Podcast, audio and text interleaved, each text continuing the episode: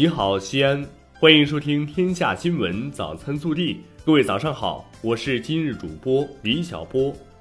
今天是二零二零年四月二十三号，星期四。近期我市温差达十几摄氏度，虽然最高气温在不断回升，但早晚仍然偏凉。市民朋友们，请及时加减衣物，小心感冒。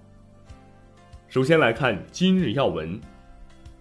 习近平总书记二十二号在西安考察调研，他先后来到陕西汽车控股集团有限公司、西安交通大学、大唐不夜城步行街，了解企业复工复产和社会生活秩序恢复等情况。本地新闻，近日，人民日报海外网数据研究中心发布了二零二零中国百强城市海外传播影响力指数报告第一季度，数据显示。中国百强城市海外传播影响力指数，西安仅次于北京、武汉、上海，位列第四名。二十二号下午，记者从西安市中心城区交通优化提升工作新闻发布会上获悉，为全面提升城区交通出行环境，迎接十四届全运会，我市今年将分类实施一系列交通优化提升项目。二十二号，西安市省道幺零七关中环线大中修工程正式开工建设，九月底基本建成通车。几个月后，西安市关中环线将换新颜。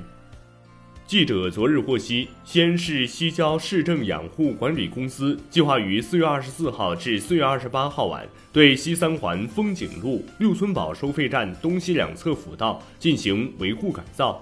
施工期间，将分段对道路进行封闭。每天道路封闭时间为二十二时至次日六时三十分。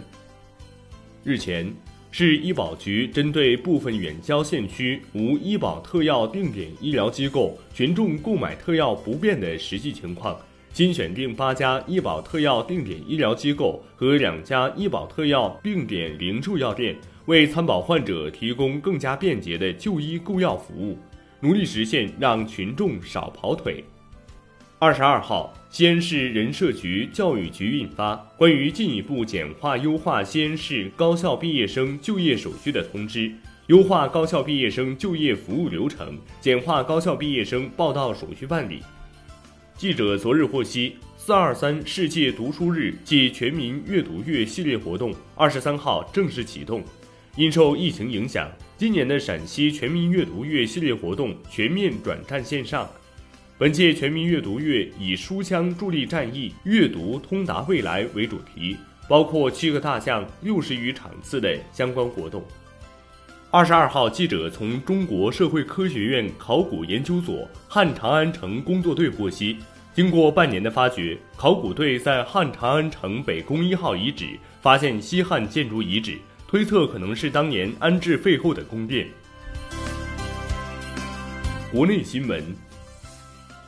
国家卫健委新闻发言人米峰二十二号在国务院联防联控机制新闻发布会上说，二十一号，武汉现有确诊病例首次降至一百例以下，连续七日无新增死亡病例。近日。最高人民法院、最高人民检察院、公安部日前联合发布关于办理涉印井盖相关刑事案件的指导意见及典型案例，旨在加强对涉印井盖相关犯罪的打击，维护群众脚底下安全。盗窃、破坏印井盖行为，可依法以故意伤害罪、故意杀人罪定罪处罚。二十二号，财政部下发新能源汽车免征车辆购置税有关政策，政策提出。自二零二一年一月一号至二零二二年十二月三十一号，对购置的新能源汽车免征车辆购置税。免征车辆购置税的新能源汽车是指纯电动汽车、插电式混合动力含增程式汽车、燃料电池汽车。记者二十二号从公安部交管局获悉。公安部在十六个城市试点基础上，决定全国分两批推广机动车检验标志电子化，为机动车所有人、驾驶人以及相关行业和管理部门提供电子证照服务。针对有报道称银行、保险机构售卖数百万条客户信息的情况，因保监会副主席黄红二十二号在国新办新闻发布会上表示。银保监会相关部门在报道前已监测到不法分子在境外发布的售卖信息，并立即部署相关机构进行全面排查。经查，被贩卖的信息绝大部分是黑客伪造或拼凑的。据侵华日军南京大屠杀遇难同胞纪念馆消息，南京大屠杀幸存者朱秀英于四月二十二号十一时三十分去世，享年九十二岁。南京侵华日军受害者援助协会登记在册在世的幸存者仅剩七十四位。二十二号，北京市人力资源和社会保障局发布消息，将在全市推广使用电子劳动合同，这在全国也是首开先河。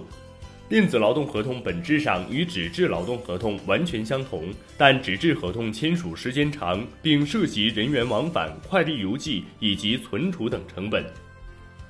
二十二号，青岛森林野生动物世界宣布永久停止动物表演，取而代之的是将野外救助的野生动物或被母兽遗弃的动物作为园区的科普项目动物，向公众科普野生动物知识。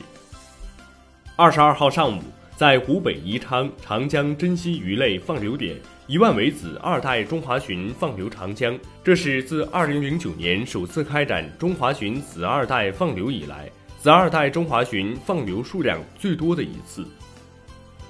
以上就是今天早新闻的全部内容，更多精彩内容请持续锁定我们的官方微信，明天不见不散。